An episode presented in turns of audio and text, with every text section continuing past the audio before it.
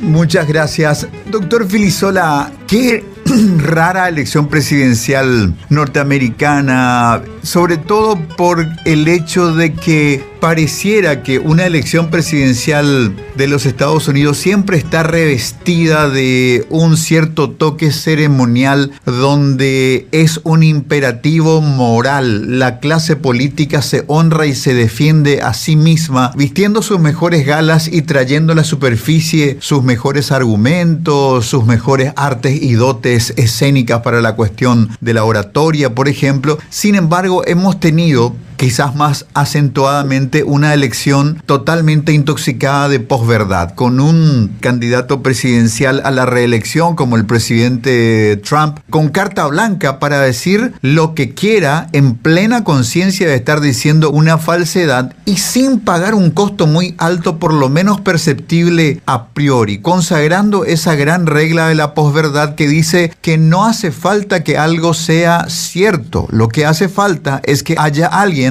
dispuesto a creer que eso es cierto. Y digamos la... Mucha gente que repita te, te sumaría. Eh, exactamente, que eso está sistematizado a través de la operación en redes. Una elección de la posverdad como discurso instalado, doctor Filisola. Y mira, muchas cosas. Este, lo, primero, lo primero que llama la atención es, eh, dentro de todo, la fortaleza institucional de los Estados Unidos. Fíjate que eh, con la pandemia y con el costo en vidas, el costo económico y todo lo que ha significado la pandemia para Estados Unidos, uno de los países más afectados, tiene una votación récord. Es ciertamente por correo, ¿verdad? Por correo, lo, lo cual enseña la fortaleza de las instituciones, porque el voto por correo o el voto anticipado, que es otra modalidad, ya estaban previstos anteriormente, es decir, no son una innovación legal y de hecho se ha venido votando anticipado y se ha venido eh, votando por correo desde hace bastante tiempo, pero en esta ocasión 100 millones de personas votaron anticipado o por correo, lo cual significa, imagínate, la confianza en el correo y la confianza también eh, en las instituciones que están ahora contando, haciendo el cómputo, más allá de las denuncias. Por otro lado, una cuestión contradictoria, eso que vos decías, por un lado, este, esta campaña se caracterizó, nunca antes, ni siquiera cuando se judicializó, cuando las elecciones entre Bush y Gore, pero nunca antes un candidato había descalificado el sistema, eh, y en este caso ese candidato es el presidente actual, o sea, que dice que le están haciendo trampa y que le están robando las elecciones. Yo por lo menos recuerdo que alguien haya puesto la situación de esa forma. De hecho, Ward sí fue crítico al proceso y qué sé yo, judicializó, pero llegado el momento terminó reconociendo los resultados. Y por el otro lado, algo que perturba un poco en un país con una tradición tan acentuada con el tema de la libertad de expresión, lo que pasó ayer cuando el presidente estaba dando una conferencia de prensa y, y tres cadenas de televisión dejan de transmitir y lo hacen porque, de acuerdo a ellos, estaba diciendo mentira. O sea, Fíjate el debate que se produce en torno a la libertad de expresión con relación a esto. Bueno, y el otro elemento yo te diría, creo que todo en cierta manera, bueno, la, democracia norteamericana y el modelo constitucional norteamericano ha inspirado a todas las constituciones y al constitucionalismo en todas nuestras regiones. El modelo presidencialista que tenemos en Paraguay y en casi todos los países de la región está un poco hecho eh, a imagen de la constitución de los Estados Unidos, ciertamente ya más recientemente se incorporan al constitucionalismo latinoamericano otros elementos que vienen de la tradición europea, pero siempre siguiendo en líneas generales el mismo esquema de división de poderes. Un debate que ha ido creciendo en intensidad acerca de, este modelo electoral, que ciertamente es un modelo electoral pensado en 1787 para, para el siglo XVIII, pero que se sigue usando en el siglo XXI, con todas las tecnologías que hoy están vigentes. Un modelo electoral donde decían en un artículo que se escribió en estos días y se publicó que de los últimos 20 años un partido que ganó una sola elección ha tenido el poder ejecutivo durante 12 años.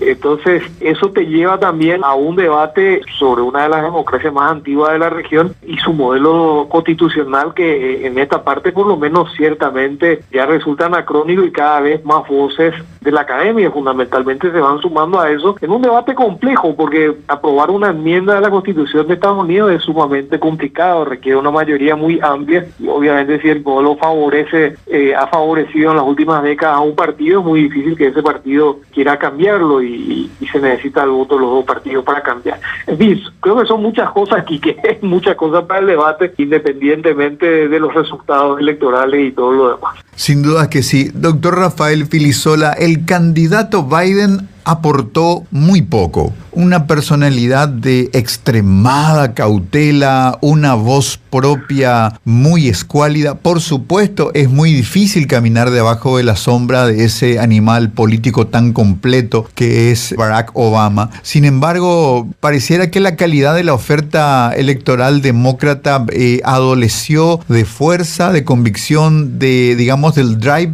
propio de un hombre con ideas de calidad. Apegado al libreto general de los demócratas del respeto a la diversidad cultural, entre otros elementos, casi como un contravalor en cuanto a este sentido casi de persecución a las minorías étnicas por parte de la administración Trump. Sentí un candidato con poca personalidad frente a una máquina mediática arrolladora y un fabuloso polemista como Donald Trump. Mira, lo que lo que se ve mucho, eh, más allá de más allá de la candidatura, o sea, Biden es un hombre que ha hecho una carrera muy larga en el Congreso, ha sido protagonista de la política norteamericana antes de ser vicepresidente, ha sido protagonista durante décadas y como vicepresidente ciertamente hizo un, buen trabajo apoyando eh, al presidente Obama, así que eh, creo que él tiene todos los méritos. Ahora, hay que decir que en primer lugar Trump tiene una personalidad muy particular y tiene mucho manejo de medios y mucho manejo de la comunicación y yo creo que se conectó muy bien con su electorado. Yo creo que mucha gente tiende a, a subestimar al presidente Trump por la forma en que hace política, pero eh, si uno lee entre líneas y uno, uno mira cómo está segmentada la población de los Estados Unidos, está muy claro que Trump le estaba hablando al electorado al que él quería llegar y con un mensaje que él quería transmitir y, que la gente también quería escuchar. Por eso hay gente que en este momento está en la calle, inclusive eh, hay gente que está con fusiles. Hay que recordar que los colectivos que apoyan el derecho a portar armas y qué sé yo, eh, han apoyado al actual presidente. Así que Ahora, un factor más allá de la personalidad de Trump es que el hecho de ser presidente en activo es un plus, supongo, en cualquier lugar donde hay reelección, pero sobre todo en Estados Unidos. Y otro factor también que yo creo que siempre ha, favorecido a, los presidentes en ejercicio es que la economía vaya, a la economía le vaya bien. Y también dentro de todos los problemas que han habido, la economía en Estados Unidos está, en términos relativos, está, ha ido remontando en los últimos meses. Entonces, creo que esos dos factores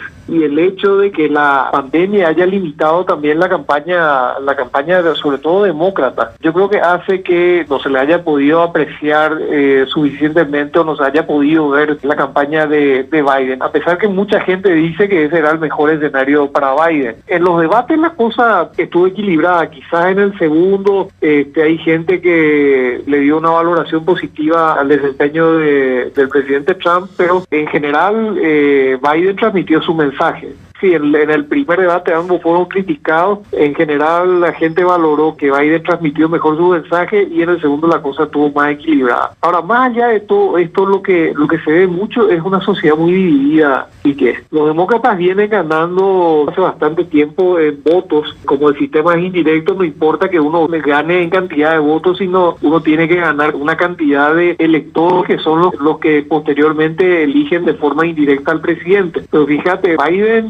rompió el, el, el récord Obama, es el candidato más votado lleva una ventaja de, de, más de 3 millones de votos, más que la que sacó Hillary Clinton en estas últimas elecciones. Pero en general eh, vos ves un país partido, prácticamente en mitad, eh, una mitad y alguito se decantó por Biden, otra mitad y un poco menos eh, se decantó por Trump, como ya pasó en las elecciones anteriores, pero en general tenés un país prácticamente partido por la mitad, entonces este, obviamente también para un presidente en activo y todo lo demás era más fácil hablarle a la a la mitad que a la mitad que simpatiza que simpatizó y que, sigue simpatizando con su idea. Eh, lo que nos deja estas elecciones también es que son consecuencia de una sociedad muy polarizada y, fíjate polarizada también eh, bueno ese famoso cinturón de óxido que le dicen el es también producto de esa frustración que produce eh, que la industria se haya deprimido, que se hayan perdido trabajos, que haya una clase media venida menos y qué sé yo. Es un poco al público al que le ha estado hablando en la campaña anterior y en esta campaña también el actual presidente.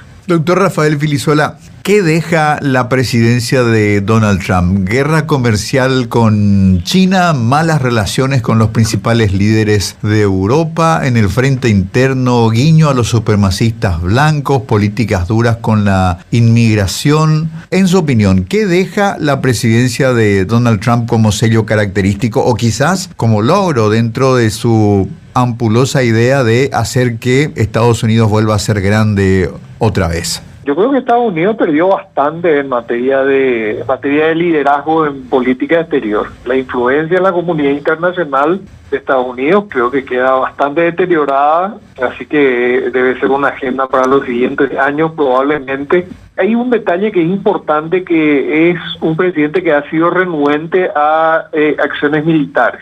Eh, eso, eso hay que decir que él ha, tenido bastante coherencia con eso, a pesar que ha permitido que algunos conflictos o que, por ejemplo, por ejemplo, esto que vos señalabas, acercamientos o simpatías de repente con líderes autoritarios, quizás hayan llevado a que estos líderes autoritarios sientan una mayor libertad para cometer abusos o para desarrollar su política. Pero eso es especulación. Pero ciertamente Trump se ha alejado un poco de los de los aliados naturales que ha tenido históricamente Estados Unidos. Quizás hay que matizar un poquitito eh, lo de Gran Bretaña, porque sí, con Gran, Bretaña eh, han mantenido una, una relación, pero no, no creo que haya estado en su mejor momento tampoco la relación entre Estados Unidos y, Reino Unido. Y sí, le ha hecho guiños eh, a líderes autoritarios, así que sale un poco de eso. Alguna sorpresa, por ejemplo, el buen relacionamiento que él ha tenido con López Obrador, por ejemplo.